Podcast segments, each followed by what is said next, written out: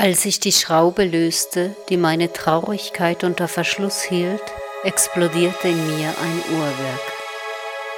Wie kommt es, dass die Menschen mit zunehmendem Alter mit ihrer Rolle verschmelzen, als würden sie nicht bloß für ihre Arbeit, sondern für ihren perfekten Auftritt im Leben bezahlt?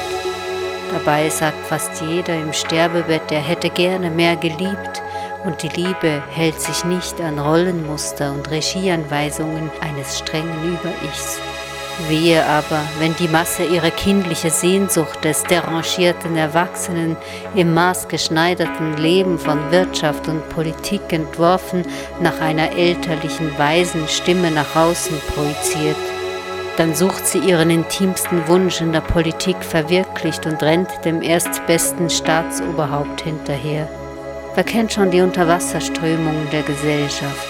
Ihre Staubmäuse, ihre Schmutzwäsche, ihren Dachschaden, auch der spiegelt sich auf der Wasseroberfläche.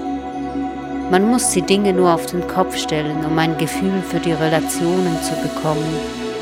Je gruseliger die Gegenwart, desto mehr tauche ich ein in meine Erinnerungen, als ob sie mir einen Hinweis geben könnten, wie ich die Zeit nicht nur ertragen, sondern auch in ihr leben kann. Meine Erinnerungen sind ein großer Irrgarten. Dieses neuronale Geflecht scheinbar willkürlicher Archivierung, wo Bilder, Gerüche, Geräusche, Gespräche und Berührungen wild durcheinanderwirbeln, je nachdem, welcher Luftzug durch die verborgene Kammer weht. Vielleicht geht es gar nicht darum, das Ereignis zu finden, das durch seine dunkle Resonanz das Licht absorbiert, Vielleicht geht es um das Muster im Teppich des gelebten Lebens, unser Totentuch. Ich schreite durch einen Spiegel in einem Hotelzimmer in einer kleinen Stadt in den Alpen, wo in Innenhöfen Palmen wachsen und die Vögel zwitschern wie in einer Voliere, eine Stadt, deren Palazzi eine Grandezza atmen, welche die bröckelnden Fassaden zum Klingen bringen. Durch die fremde Umgebung und das ungewohnte Licht steige ich in mich hinein. Auf dem Kulminationspunkt in der Fremde finden sich plötzlich die alten Heute wieder. Versuche der Liebe, verpasste Momente und Chancen von einer Schicht Straßenstaub bedeckt. Wo war ich bloß all die Jahre gewesen?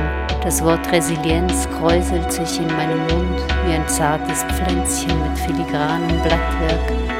Und plötzlich bleibt man irgendwo eine Nacht und am Morgen weiß man, dass man bloß auf das Licht des jugendlichen Tages gewartet hat, auf das Vogelgezwitscher, das im Bauchraum sein Echo findet und das Herz anschwellen lässt.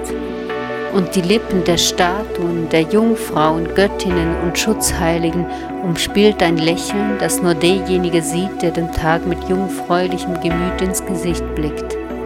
Wenn die Sonne in zu hartem Winkel auf die Stadt scheint, hören die Statuen auf zu sprechen, dann strömen die Touristen herbei, deren Kameras einfangen sollen, was sie selbst nicht fähig sind zu sehen.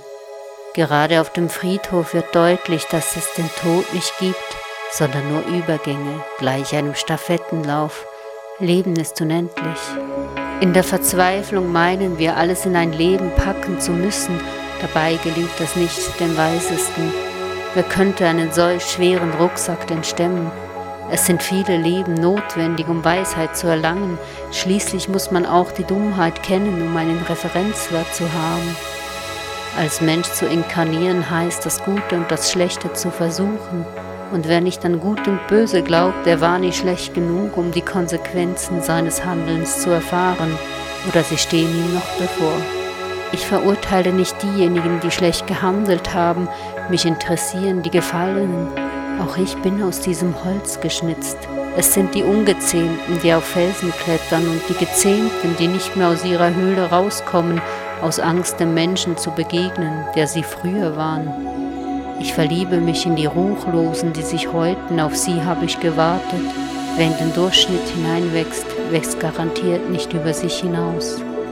Ich bin wieder eingebettet zwischen den Felsmassiven, in dieser Jahreszeit, die hier nicht aus Tagen und Wochen, sondern Monaten besteht, ohne dass jemals jemand aus seiner Höhle kriecht, wird mir das Atmen schwer. Vielleicht hat sich die Palmenstadt mit ihren Palazzi und Statuen angefüllt. Ich habe das neue Bewusstsein mit meinen Nüstern eingesaugt. Jetzt prallt mein Denken wieder auf spröden Dolomit und ich fürchte das Echo, das in meinen Ohren nach Hohn klingt. Doch dann vernehme ich ein Wort, Branglava. Es klingt wie herzlich willkommen oder hereinspaziert. Schön bist du da.